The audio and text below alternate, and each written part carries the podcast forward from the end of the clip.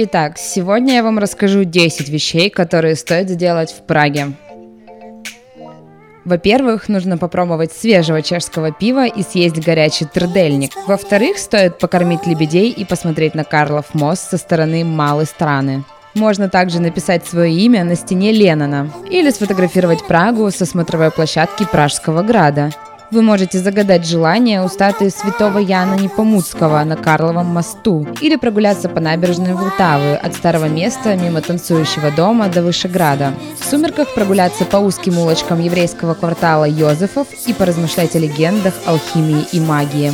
Можно сесть на 22-й трамвай и доехать до конечной остановки Била Гора, подняться на курган и зайти в храм Девы Марии, стоящий на месте знаменитой битвы в рождественские каникулы побродить по ярмаркам и найти свою фарфоровую куклу.